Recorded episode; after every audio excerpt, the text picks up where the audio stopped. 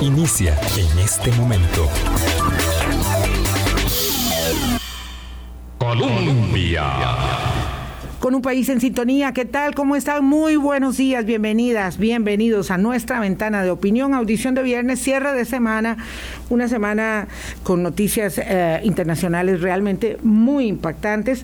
Lo cierto es que el panorama, eh, y lo recuerdo Álvaro, y lo traigo a colación para recomendarles que puedan escuchar nuevamente el programa del miércoles con don Enrique Castillo, eh, mm, porque eh, cada día, virtud a los acontecimientos de esta, de esta guerra que alcanza 80 ya eh, largos, largos días, eh, el tablero cambia y ya el mundo cambia. Cuando Finlandia eh, anuncia la intención de incorporarse a la OTAN y Suecia va por el mismo camino eh, y eso y eso eso no lo conversamos en ese momento con don Enrique porque se confirmaba recientemente el miércoles y, se anunció oficialmente ayer por parte del primer ministro y, eh, y la el presidente y la primera ministra de Finlandia rompiendo una ah, determinación de política internacional de 80 años, lo cierto es que ya el mundo, el mundo ha cambiado y ahora hay amenazas de suspensión del suministro de gas, lo cual también, por supuesto, nos trae, eh, vía Polonia, digo, eh, por parte de Rusia, nos trae una circunstancia más eh, acuciante respecto de esta situación. Buenos días Álvaro, ¿qué tal? ¿Cómo estás? Muy bien Vilma, buenos días a usted, buenos días a todos ustedes y todos que nos han acompañado también en esta semana. Sí conviene repasar esta parte de que nos decía don Enrique Castillo, ex canciller de la República el día miércoles, de que todo está cambiando, de que esta guerra hace y ya, ya, ya hizo que todo haya cambiado y obviamente seguirá cambiando dentro de este paisaje de incertidumbre depende de, cuánto dure la guerra y, de la deriva que, tome. Estaba leyendo hoy, esta mañana, que Bruselas, porque él hablaba del, este planteamiento de Europa de unificar sus esfuerzos militares, eh, Bruselas advierte que frente a la capacidad rusa, digo Bruselas como capital del sistema europeo, digamos, eh, frente a la capacidad rusa se van a quedar cortos en todo caso. Es, es mm, obviamente un motivo de preocupación para, para Europa la, la, potencia y la disposición de Vladimir Putin de seguir avanzando hacia el oeste y, bueno, y, por eso el estancamiento que tiene ahí y la decisión de no retirarse, ni aflojar, ni doblar el brazo, ni mostrar la más mínima debilidad posible en territorio ucraniano. Esto en lo internacional. Sí, y, eh, tanto es así que ya anunció Putin unas acciones de carácter incluso militar si Finlandia sigue adelante con la intención que además es la primera porque Suecia viene detrás. Y, claro, esto anuncia eh, circunstancias todavía más apremiantes en términos del, conflicto. Pero bueno, lo dejamos ahí. Les quiero recomendar también, porque es viernes y eh, siempre queremos hacer esta recomendación, que escuchen el programa a quienes no pudieron con doña Elizabeth Odio Benito ayer y Marvin Carvajal. Qué cátedra, qué cátedra de derecho eh, y de mm, entendimiento de las circunstancias que, eh, que, estrechan, que estrujan a los poderes judiciales y los desafíos que tienen los ámbitos jurisdiccionales en las democracias de hoy a propósito de lo que pasa en Estados Unidos, pero que también nos sirve mucho de espejo. Esos los temas de la política internacional y en el ámbito local. Hoy vamos a empezar un eh, recorrido para ir conociendo de a poco a las voces, nuevas voces del Parlamento. Eh, y en ello va el empeño mm, de conversar con la jefa de la fracción liberacionista, Katia Rivera, la bancada opositora más eh, significativa, la más grande. Eh, de todas las minorías opositoras, porque ya no hay mayorías, hay minorías, pero está la minoría más grande y entonces pues obviamente queremos ir conociéndolos, lo haremos a la semana, cada eh, semana en lo posible, dependiendo de la agenda. Y hoy empezamos con doña Katia. Muy buenos días, ¿qué tal? ¿Cómo está doña Katia? Muy buenos días, doña Vilma, don Álvaro. Muchísimas gracias por, por el espacio y a las personas que nos escuchan por las diversas plataformas. Aquí en toda la disposición de, de que conversemos y que ya nos conozcamos en tercera dimensión, como dice don Álvaro. Claro, en, físico, en persona. Buenos días, doña Katia. También muchas gracias por estar con nosotros. Eh, dos semanas llevan los diputados, ustedes, entrantes, una semana ya frente a un gobierno instalado de, don Rodrigo Chávez. Eh, quizás la, pregunta más obvia es mm, cómo ha sido hasta ahora este, este arranque, considerando que de por sí iba a ser un poco, eh, pues quizás eh, accidentado. Es, es lógico de un, de un gobierno que viene entrando que no tiene un partido eh, instalado, eh, derivado de una campaña que fue como fue, como ya, como, como ya vimos, y hasta, hasta el momento, ¿qué tal este arranque, doña Katia, considerando que está, ¿verdad? Este baile de dos entre ejecutivo y legislativo lleva muchos, muchas partes. Y, obviamente mucho de lo que se, proponga se, recibe ahí en, en Cuesta de Moras. ¿Cómo ha sido hasta ahora? Bueno, yo eh, he venido haciendo estos espacios de reflexión en diferentes medios y también entre personas. Eh, el hecho de echar el cassette un poquito para atrás y visualizar lo que fue la campaña política en medio de un ambiente eh, totalmente distinto al que estábamos acostumbrados a vivir en un proceso electoral. la pandemia nos, nos alejó muchísimo, ¿verdad? Y esto obligó a tener una práctica política totalmente distinta. ¿Por qué lo menciono? Porque eso también a la hora de determinar el proceso logra en cada uno de nosotros una introspección en función de decir, bueno, ¿Qué va a pasar ahora? ¿Cómo vamos a actuar? Eh, creo que la ciudadanía costarricense hizo eh, una sabia decisión en el sentido de que vemos menos fracciones eh, en la conformación de la Asamblea Legislativa, nos otorgan también una mayor confianza permitiendo una fracción liberacionista que aumentó en dos curules de la, del cuatrienio anterior a este, pero, pero eso también implica que tal vez en, para nosotros y para la gente, ¿verdad? Lo que desean es tener eh, ese, esa mayor sensación de, de gobernanza y de gobernabilidad. Entonces, yo creo que eso para nosotros es una gran responsabilidad una gran responsabilidad de decir, hay que hacer los altos en el camino, cerramos la campaña, tomemos esto en una función de una frase que yo utilizo mucho y es construir sobre eh, los puntos que estamos eh, coincidentes, ¿verdad? Yo creo que, que la situación económica del país lo necesita y por otro lado también como parte de la clase política que yo al menos en eso yo siempre insisto también. Uno es el rostro de la política por un tiempo muy limitado y la responsabilidad, el nombre y, lo que uno deja, ese legado, eh, hay que trabajarlo día a día para que dentro de cuatro años salgamos con la frente en, en, alto y decir, esta fue nuestra labor, este fue nuestro aporte al país. Creo que Liberación Nacional, en, orgullosamente, nuestros 70 años de historia, estamos también en un momento en donde tenemos que decirle a la ciudadanía cómo se visualiza liberación nacional, cómo tenemos que llegarle a esas nuevas generaciones en donde para nosotros mucho tiene que ver con el trabajo, el compromiso, la transparencia y cómo defender banderas socialdemócratas que a veces en el camino se nos han quedado ahí medio estancadas. Bueno, ya usted en esta primera respuesta nos adelanta una gran cantidad de asuntos que nos van a servir para, digamos, profundizar en la conversación.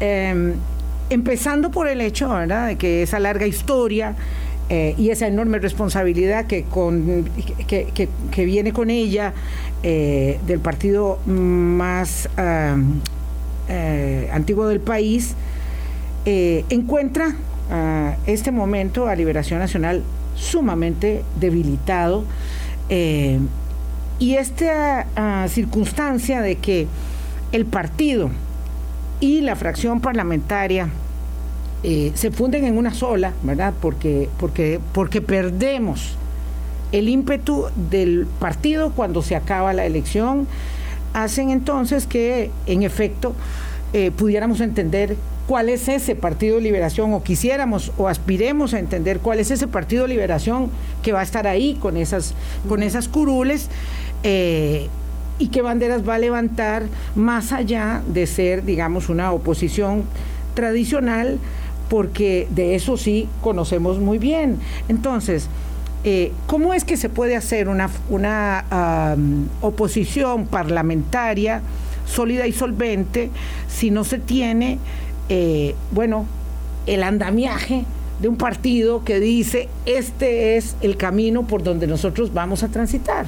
Vieras que, doña Vilma, yo más bien siento que el hecho de, en mi caso, siendo presidenta del partido, siendo jefa de fracción, es parte de la decisión que se toma como equipo para lograr tener esa ruta clara. Yo creo que si bien perdimos las elecciones, nosotros hicimos un avance de los cuatro años anteriores a este. Les voy a decir por qué. Por 70, favor, por favor, porque estoy seguro que no sabemos. Estoy seguro que muchos nos, de, sí, oyentes okay, okay. No, pero ya, ya, le vi hasta que me abrió los ojos, así, me puso atención. Claro. eh, no, sí, sí, siempre ponemos atención. No, no. ¿Dónde eh, está el avance, doña Katia? En esto, la primera ronda quedamos en primer lugar, es cierto. En esta segunda ronda nosotros topamos, ¿verdad?, con un, con, un límite eh, en la votación y ahora es donde nosotros hacemos también el análisis. Vean, por algo quedamos como fracción mayoritaria.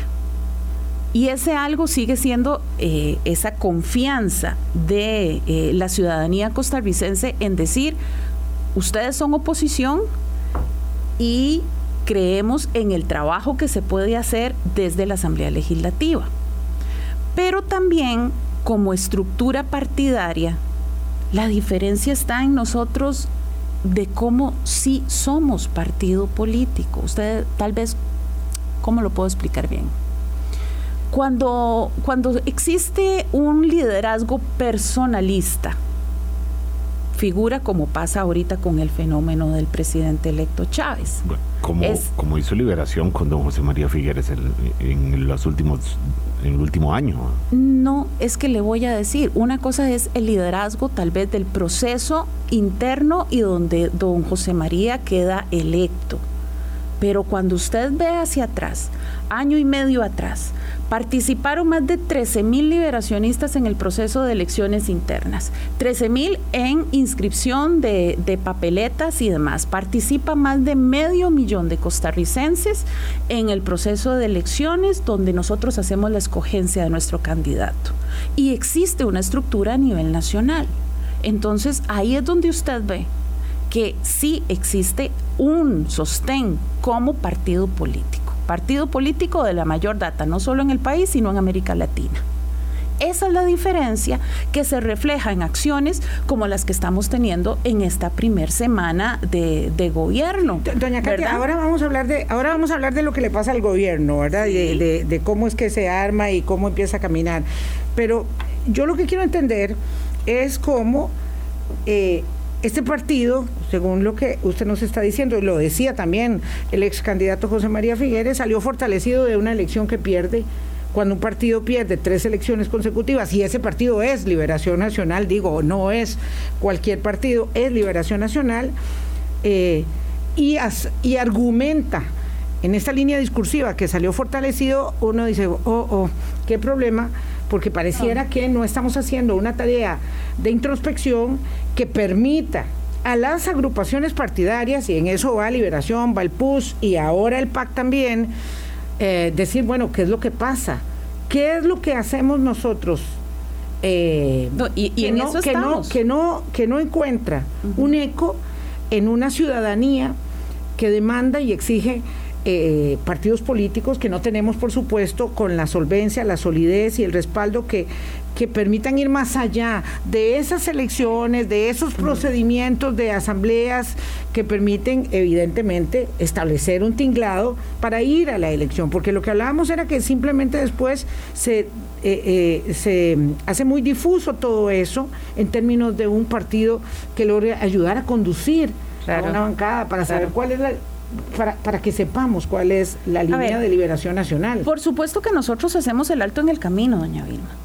Y lo hacemos y a lo interno del partido eh, arrancamos ahora el próximo mes y tendremos nuestros talleres en regiones, lo hablaremos con la dirigencia, porque yo no voy a tapar el sol con un dedo, por algo se pierden las elecciones. Y es que para la, para la gente... Eh, que no desayuna, almuerza y cena política, eh, existe eh, de un divorcio con la clase política. Ustedes no me representan, ustedes no hablan por mí, pero eso no sucede solo con Liberación Nacional, sucede con todos. Entonces, el fenómeno del outsider que llega con un discurso populista, no hay forma de poder contrarrestar una cosa de estas.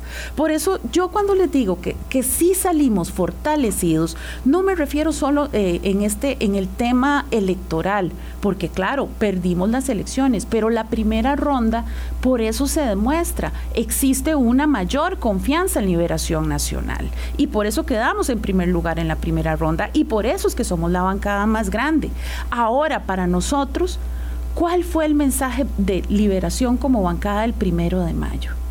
cuando nosotros pusimos esas banderas en cada una de nuestras curules con la rosa de la Internacional Socialista, nosotros, nuestro espíritu socialdemócrata, y tenemos que volver hacia ese servicio. Y con esa vocación de servicio es que hemos hecho y hemos abierto los y, cruzado los puentes para llegar a hablar indistintamente del partido político, de las otras bancadas de oposición y también con el oficialismo, porque sabemos que, y ahí es donde hago ese señalamiento, que a diferencia de quien está ahorita en el oficialismo, eh, nosotros sí teníamos los equipos y tenemos los equipos y tenemos la gente en que sabemos claramente que puede llegar a avanzar y hacer los análisis en las diferentes áreas para poder sacar al país adelante. Ahora, pues por supuesto que nosotros haremos ese recorrido y armamos una agenda, agenda liberacionista, en donde diferentes de proyectos que vayan a presentar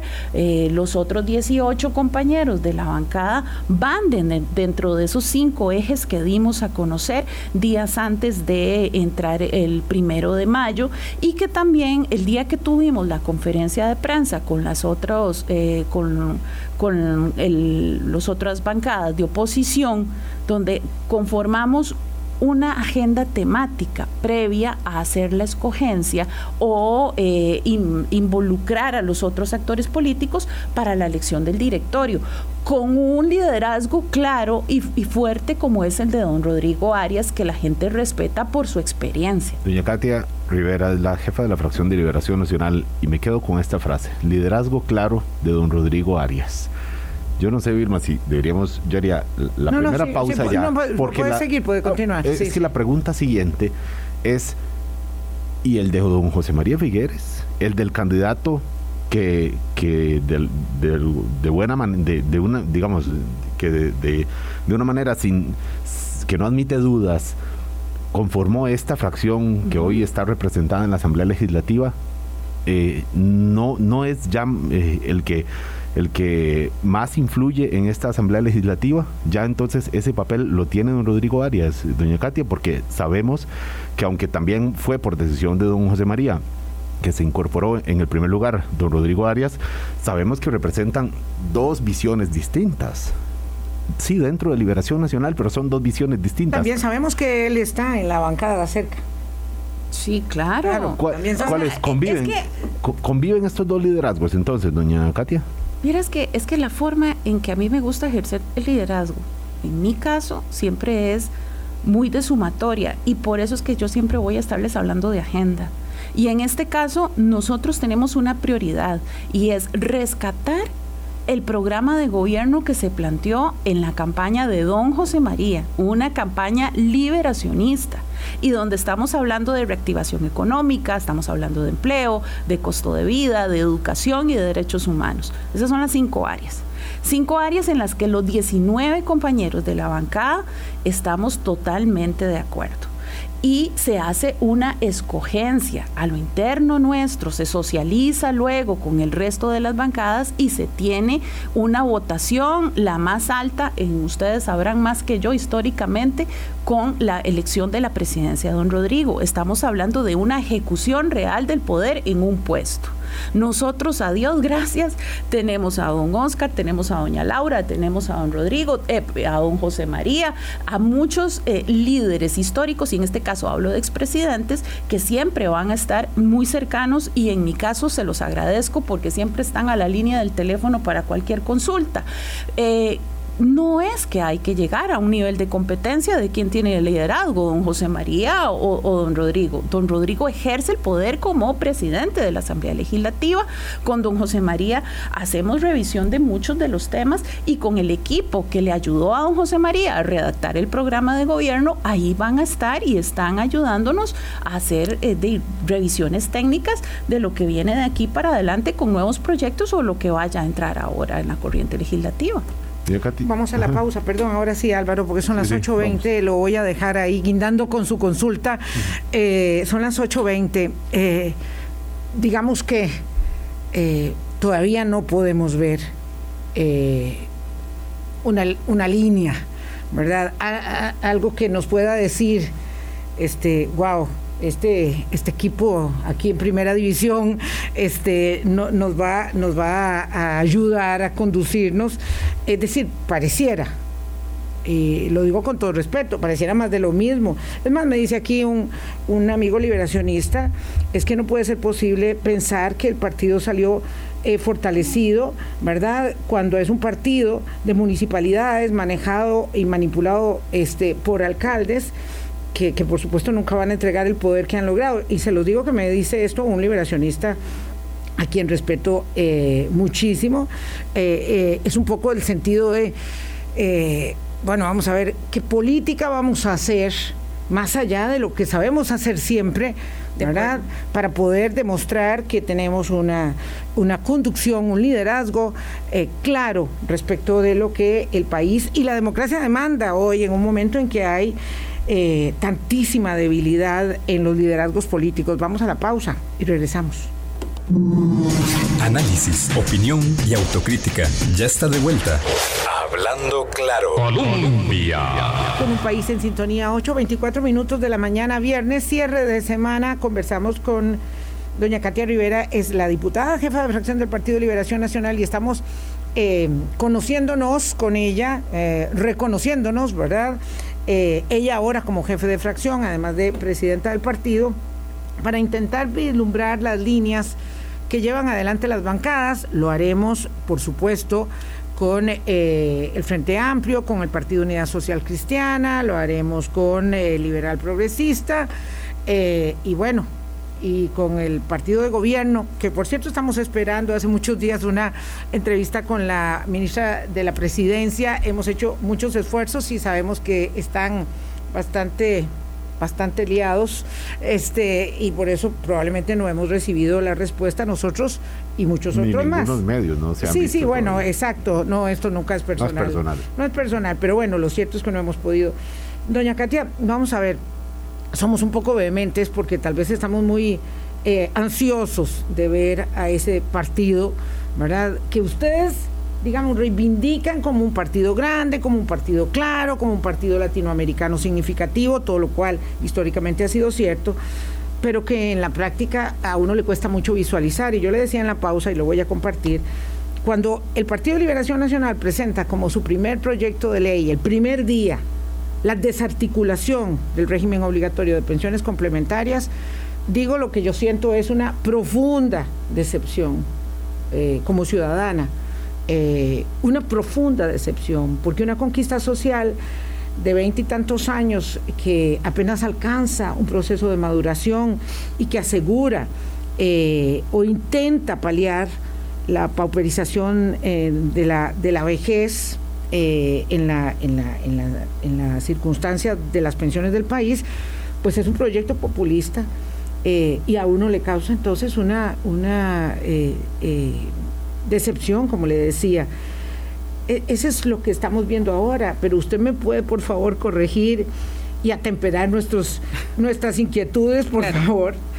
A ver, voy a leer aquí porque los números yo no me los sé de memoria cuando Cuando nosotros eh, respondimos eh, al llamado del presidente Chávez con función de cuál iba a ser eh, los proyectos a presentar, hicimos una escogencia dentro de los cinco ejes que les mencionaba anteriormente.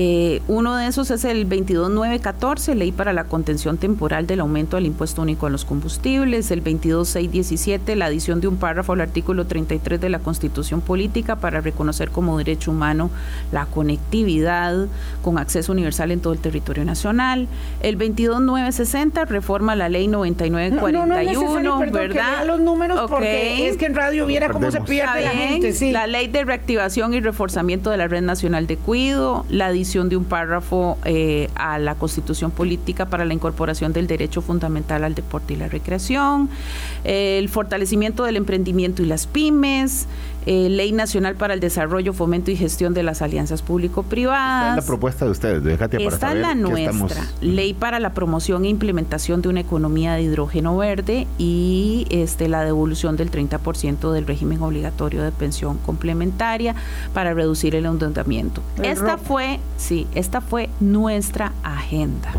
de esta, la única que eh, asumió en la convocatoria, recordemos que estamos en una convocatoria de sesiones extraordinarias, o sea, es el Ejecutivo el que convoca, eh, fue este, el 22617, perdón por decir el número, de el reconocimiento de derecho humano de la conectividad. Los demás están en stand-by no, no, pero es que ese no es el argumento, doña, eh, doña Katia. Nuestro argumento es que ese es el primer proyecto que la bancada liberacionista, no estamos diciendo si lo consideró el Ejecutivo o no, y ya vamos a hablar del Ejecutivo. O sea, ahí hay varios que entregaron los, los, los compañeros por las iniciativas de cada uno. Este, do Francisco Nicolás eh, presentó este, ¿verdad? El, el del ROP. Eh, hay otro compañero que presentó ya también para reactivación de zona franca en Limón. hay varios, ¿verdad? Que ya han ido ingresando eh, a, la Secretaría del Directorio. Pero déjate con este proyecto de, del ROP, de mm, rebanar el 30% al fondo del régimen obligatorio de pensiones para que la gente pueda pagar las deudas, que es lo que eh, se ha planteado, lo que planteó. Para resolverle problemillas a los bancos. Eh, sí, y lo que planteó su compañero Francisco eso Nicolás. No, eso no es reactivación económica, hay que dejarlo claro, ¿verdad? Eso es para trasladarle eh, dineros a los bancos. Este proyecto lo había propuesto José María Figueres en el contexto de la segunda ronda electoral.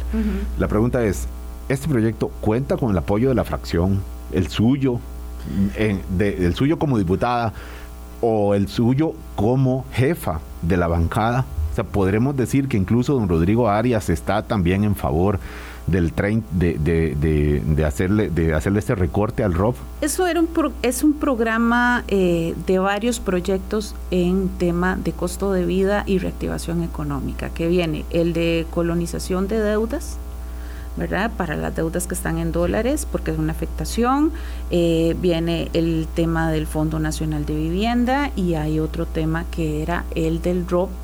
Eh, en, en, función de las deudas que están al día y entendiendo, según los análisis de un grupo de economistas, el endeudamiento tan grande que existió por el tema de la pandemia. Correcto. Eh, la idea es hacer esto eh, concatenado. Entonces nosotros como fracción dijimos vamos a trabajar en estas, estas tres áreas. O sea, sí están apoyando ese proyecto. Eh, hay que hacerle revisión sí hay que hacerle revisión y eso fue algo que sí, sí conversamos, ¿verdad? En donde hay que hacerle algunos ajustes en función de que al menos muchos de nosotros lo que apoyamos es que sea para deudas que estén al día, ¿verdad? Entonces, pero bueno, eso que estén al día. Que estén al día, o sea, que no, no esté morosa. Eh, morosa. Gracias. Ya, ya el, gobierno, bueno, ya don Rodrigo Chávez ha dicho que él, si llegaran a aprobar eso, lo vetaría. Sí. Eh, ¿tiene sentido entrar a un a una, una deriva eh, en, esta, en esta área. Pero hay, hay, tiempo para eso, o sea, hay tiempo en el sentido de que ahorita estamos con, con, las sesiones extraordinarias, esto no se va a ver todavía, nosotros tenemos que ajustar eh, de aquí a, a, estos tres meses, porque ahorita lo que a nosotros nos está comiendo el tiempo es de esa agenda tan liviana que entregó el Ejecutivo Y eso es en lo que estamos trabajando en esta semana como fracción y desde la jefatura. Lo que estamos haciendo es la revisión de estos proyectos que convocaron, que no se han podido trabajar y que bueno, y que eso obligó que ayer, faltando escasos minutos al mediodía eh, y estando en reunión de las jefaturas de fracción, eh, tuvimos que ver cómo eh, colaborar entre todos para poder pasar eh, del listado que nos entregaron ayer desde el Ejecutivo, ¿verdad? Que fue, no sé si ustedes vieron, ¿verdad? Que de los puntos que se dio, son varias derogatorias eh, y, lo que era la firma de los convenios, eh, muchas de las fracciones decidieron volver a hacer una revisión y todo esto se pospuso para la próxima semana.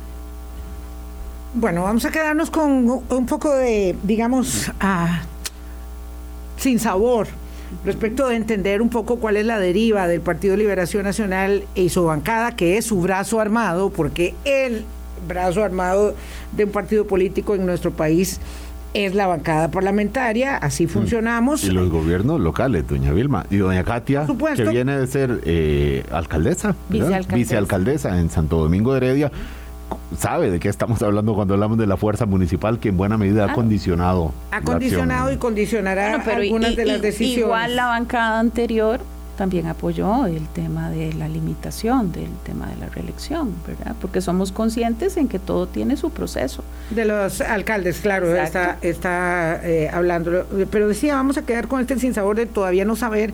Y de verdad, doña Katia, en el mejor ánimo de entendimiento, comprensión y con la esperanza de que el Partido Liberación Nacional se reconstituya, se redinamice, me, eh, este, le ofrecemos poder conversar cuando tengan digamos, algo más concreto que nos puedan decir sobre cómo se recuperan de una derrota eh, por que supuesto. no, no, no, no, vea. y de cuál es, digamos, la hoja de ruta de una fracción la, parlamentaria. La, hoja de ruta de liberación como partido y que la presentamos hace una semana ante el directorio tiene que ver, por un lado, volver a hacer eh, eh, esos acercamientos con la dirigencia regional.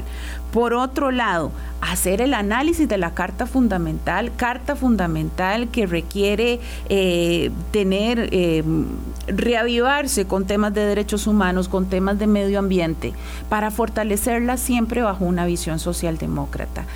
reactivar nuestra comisión de creación de estatutos, porque nosotros requerimos un estatuto nuevo dentro de Tenemos que simplificar los procesos y eso es una tarea en la que queremos dejar cumplida antes de terminar, en este caso, mi periodo, que ya me falta poco dentro de la presidencia. Eh, em, por otro lado, eh, para nosotros sí. O sea, yo, yo quiero que entiendan algo. No es que quiera tapar el sol con un dedo. Todos nos duele terriblemente el tener tres pérdidas consecutivas. Pero el orgullo del partido, el compromiso con el partido y sentirnos parte de eso a mí me mueve. Y es por eso el compromiso de haber presentado esta hoja de ruta y de acción para dentro de tres, cuatro meses convocar a una Asamblea Nacional con los resultados y decir, bueno, esta es la propuesta de nueva Carta Fundamental, esta es la propuesta eh, construida con los diferentes sectores, movimientos y dirigencia territorial en el tema de los estatutos y ver hacia dónde es que vamos. Requerimos un cambio, por supuesto, en los rostros y por eso les digo, los rostros en la política son momentáneos. Y aquí estamos. lo que pasa es que hay algunos que se eternizan. Este, y, doña Laura Chinchilla decía, ¿verdad? Con una dosis eh, eh, eh, enorme eh, y, una, y una verdad como un templo que, que, que, es que por favor hagámonos a un lado. Los que los que ella decía en términos de los liderazgos los que ya tienen que hacerse a un lado porque si no es imposible. Este y, ya campaña política cerró. Pero doña Katia ahora mismo un crítico de Liberación Nacional podría decir está hablando de renovación de rostros y en este momento el liderazgo más fuerte que tenemos eh, en la práctica es el de don Rodrigo Arias eh, cuesta mucho eh, eh, empatar una idea con, la realidad de que ciertamente la presencia fuerte de Rodrigo Arias es en este momento la, que marca eh, digamos, la, acción de, Liberación Nacional de la Asamblea yo, Legislativa. Yo ahí tengo una, una disquisición porque, porque yo, yo, estoy hablando, yo estoy hablando de los liderazgos del partido y no de la forma en que esa agrupación política aquilata la experiencia para, para, para llevar a experiencia y juventud a la bancada parlamentaria. Creo que son,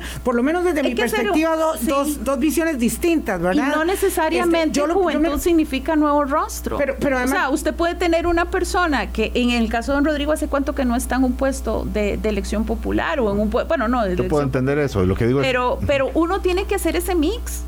O sea, y hay gente sumamente valiosa que puede tener 60, 70, 80 años, ¿verdad? y, es un nuevo rostro en la política. No, no se trata solamente de, ir metiendo eh, eh, rostro joven con rostro nuevo, o sea, no es lo mismo. Y aquí para nosotros es hacer esa, esa mezcla. O sea, yo creo que muchos de nosotros eh, somos la representación de nuevas generaciones de liberación nacional, pero en un momento en donde uno tiene que saber que tiene que construir a la par de una imagen sólida, Sabemos que la experiencia de un don Rodrigo Arias, dos veces ministro de la presidencia, y que también tiene una proyección indistintamente fuera, o sea, de, cualquier partido político, porque aquí hay que visualizar de grupos sociales y demás, ahí está el reflejo. yo tengo que 50 decirle, votos. Tengo que decirle que, lo que, yo le planteaba, lo que le planteaba es una de las críticas que estoy seguro que, que, la ha visto usted mil y una veces, eh, sobre todo en redes sociales, que es donde se ve ahora, del señalamiento de, de renovación versus realidad de los, de los liderazgos. Yo estoy de acuerdo, por supuesto, en que la experiencia en este momento es más que necesaria, es indispensable. y, y, bueno, si hay experimento de un lado, mal sería que haya experimento de todos los lados también eh, dentro de las fuerzas políticas. Son las 8.39, vamos, al, vamos a mandar a corte, doña Vilma. Sí, Bueno, mandemos este de una vez, doña Katia Rivera, jefa de la bancada del Partido Liberación Nacional. Ya venimos. Colombia con un país en sintonía 841. Éramos tantos y parió la abuela, me dice aquí, perdón por el chascarrillo, me dice aquí un oyente muy estimado, eh, saludos, eh, don Miguel, que es que eh, el exalcalde de Desamparados, diputado compañero doña Katia, presentó un proyecto para que la revisión técnica de vehículos pase a ser manejada por las municipalidades. Y este es el tipo de ocurrencias de verdad que a uno este, pues, lo dejan desconcertado. Eh, yo sé que esto es muy complejo, por supuesto que no somos nuevos en la política, doña Katia, y que es muy complejo conducir eh, a 19 universos, eh, y estamos hablando de 57 en la Asamblea Legislativa, ¿verdad? Eh, y sobre todo cuando se es oposición, cuando se es eh, gobierno, pues se trata de, tener a la gente más en el redil. Ahora ustedes son oposición, eh, de verdad que son inmanejables, cuesta mucho entender una partitura y uno diga, wow, suena bien esta pieza, suena bien esta interpretación musical. No, lo que va a haber es una enorme disonancia y yo creo que aquí tenemos que ser honestos en cuanto a que eh, tal vez esperamos demasiado de lo que la política puede darnos en la expresión del ejercicio parlamentario eh, y entonces nos, nos, desgastamos todos los días viendo a ver quién dice qué, ¿verdad? En una, en una cosa, digamos, nimia, eh, si me ponen el pronter, si me colocan la silla, si me quitan el rótulo, si, si, me, si, me, pongo la mascarilla, si me la quito, y todo ese tipo de cosas, ¿verdad? Y abona una decepción enorme de las personas en el ejercicio de lo político. En eh, este eh, proyecto. Yo quisiera que se, que se refiriera a esto, digamos, en la línea, en la línea macro, ¿verdad? Eh, la responsabilidad de sostener el andamiaje de la institucionalidad democrática es de todos y este partido tiene una enorme responsabilidad, doña Katia, ¿verdad? Sí. Lo, lo, lo asumen así, lo entienden sus compañeros. Yo sé que usted tiene una carga enorme, se le nota este, en la espalda de la presidencia de esta agrupación, eh, lo sé, y no dudo de su buena intención, pero lo entienden sus compañeros que van ahí haciéndole todas estas piedras en el camino. Bueno, eh, por eso es que voy a insistir en el tema de las agendas. Agenda en donde el primer día yo les hice una solicitud a los compañeros cualquier proyecto que ustedes presenten tienen que estar dentro de esas cinco áreas. Yo sé que en esto... Son muy amplias, sí, ahí cabe todo. Pues no necesariamente, pero, pero yo creo que cada diputado llega con su ímpetu, con sus ganas, cada quien con su visión eh, y de como oposición que somos también muchos llevan eh, ese sentimiento de lo que hablábamos anteriormente, ¿verdad? Hay una frustración grande, ¿verdad? Como partido. Eh, en mi, de mi parte lo que de siempre va a haber es tratar de negociar grandes temas, entablarlo no solo a lo interno, sino también con las otras fracciones, tanto de oposición como del gobierno. Y, y sí, se vuelven dos semanas que se me han hecho de, 24-7. No, no, no, vea, vea, hasta, hasta me maquillé y todo para que no se me vean las ojeras. para que no se me vean las ojeras. está durmiendo poco, como le decimos a algunos de nuestros invitados. Sí, sí, pero no, no, es, eh, es proceso y también eh, en el camino sí se aprende, sí se aprende, pero eh, no tenemos una curva de aprendizaje ni siquiera de, de, poder decir, mira, son estos tres meses mientras que están los, los, los proyectos del extraordinario. Mentiras, eso no funciona así. aunque, de parte del gobierno nos lo dicen todos los días, ¿verdad? Que tienen 70 y horas y 80 y horas. No, uno sabe que en esto eh, la marcha eh, lo requiere y requiere respuestas inmediatas. Justamente cuando la iniciativa iniciativa de leyes del Poder Ejecutivo iniciando una legislatura es cuando debieran haberse tomado con mucho más seriedad la presentación de los proyectos de oposición porque no son los que van a estar en la primera línea y esperar, ¿verdad? Eh, antes que recriminar Mm, eh, lo que no están haciendo los demás, para ver qué estoy haciendo yo, ¿verdad? En el ejercicio de la congruencia, este, tener la autoridad para decir, este, estamos haciendo esto de manera muy correcta y no solamente que es un, eh, eh, una cuestión muy humana estar viéndole siempre los defectos a los demás y no uno los propios. En este sentido sé que han tenido, digamos, una circunstancia de acomodo natural en el Congreso.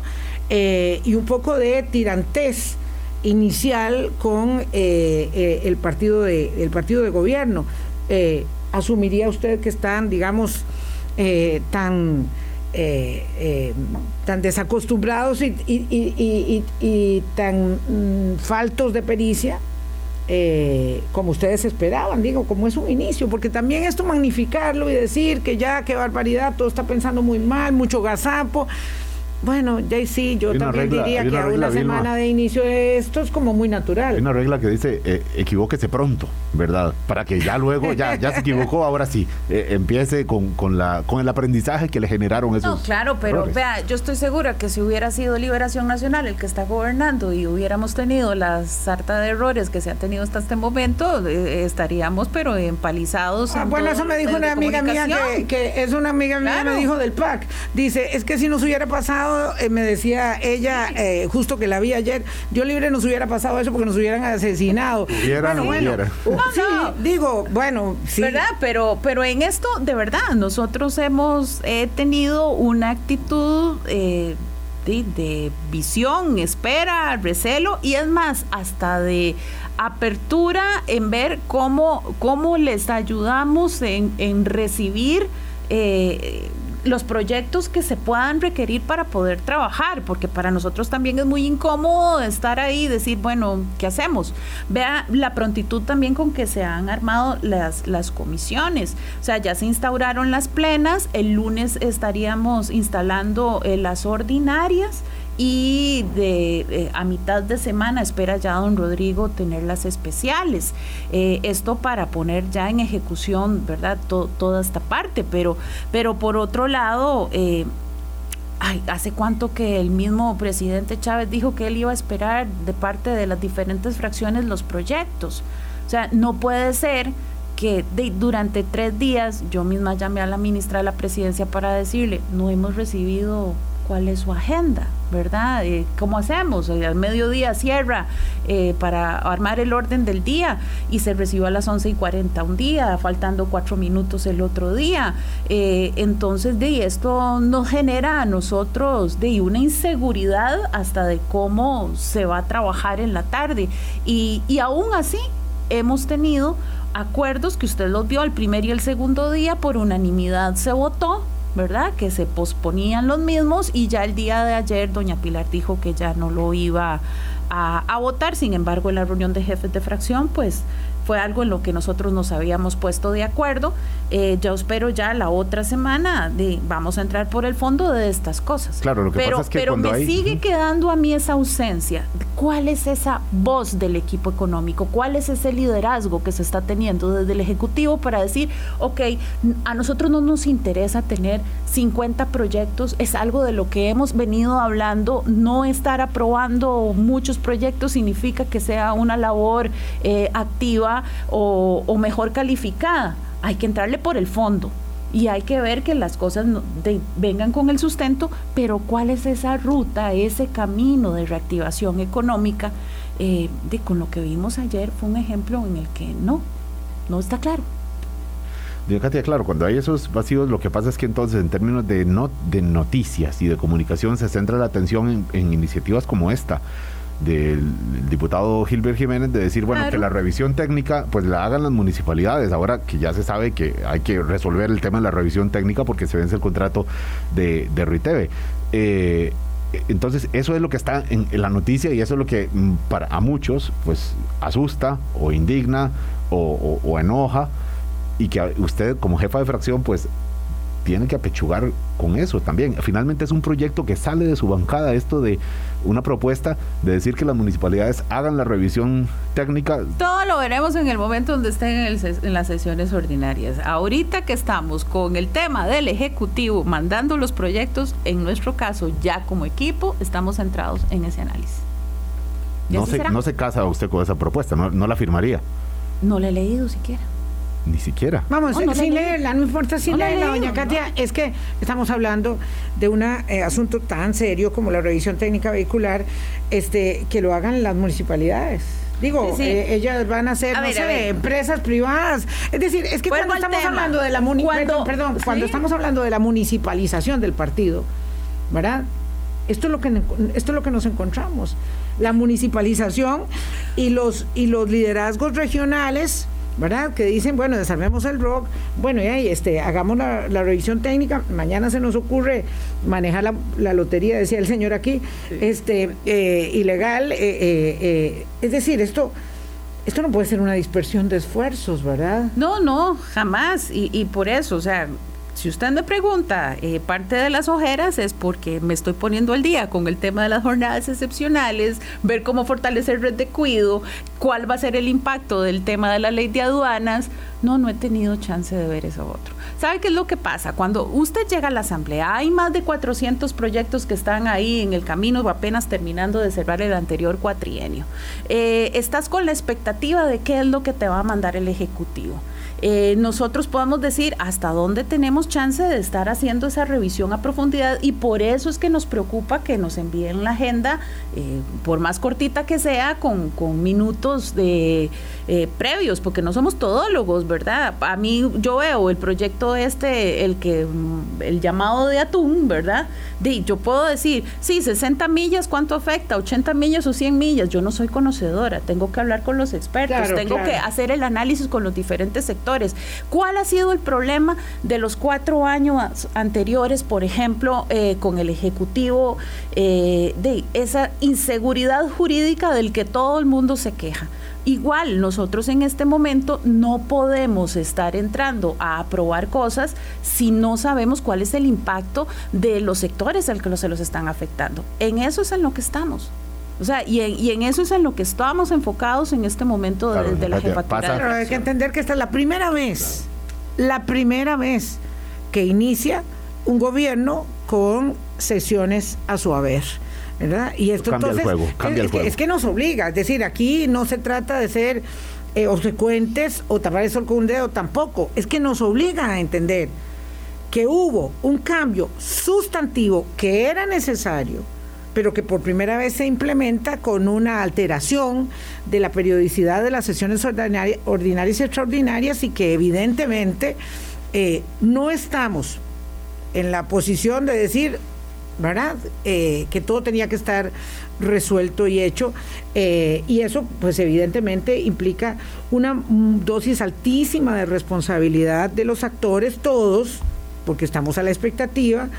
Eh, para no generar, digamos, tanto, tanto ruido.